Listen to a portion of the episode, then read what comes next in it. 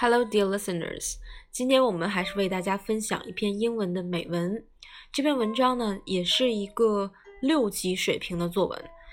那这篇作文的主要的核心内容是 office politics，办公室政治。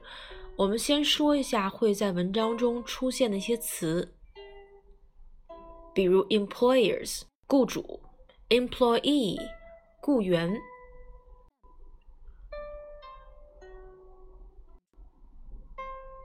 ，passion 热情，motivation 动力，mutual consensus 互相的共识，harmonious 和谐的。cooperation 合作，effective 有效的，communication 沟通，a pleasant working atmosphere 一个愉快的办公环境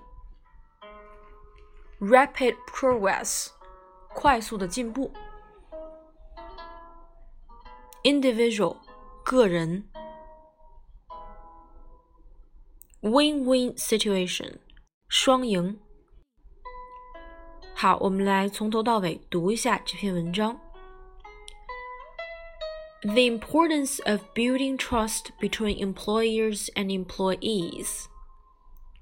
It is an undeniable fact that trust can lay a solid foundation for commercial activities Therefore, building trust between employers and employees plays a crucial role in boosting an organization.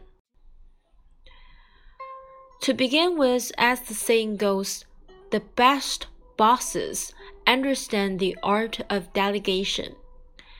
If a boss believes in his people and tries his best to delegate instead of macromanaging, this kind of belief can drive him to create, create, sorry, to create an environment where employees would have more passion for work and work more efficiently.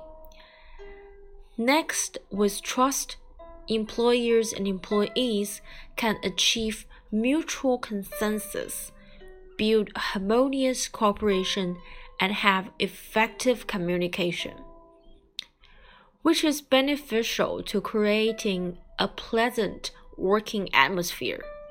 In this way, not surprisingly, the two parties can directly promote the rapid progress of the organization and indirectly spur continuous development of the individuals. Okay, so much for today's reading. I hope all of you have learned a lot. 希望大家呢都能从这次朗读中学到很多的生词， 充实我们的英文，充实我们这段时间疫情在家的时光。下次再聊，See you next time.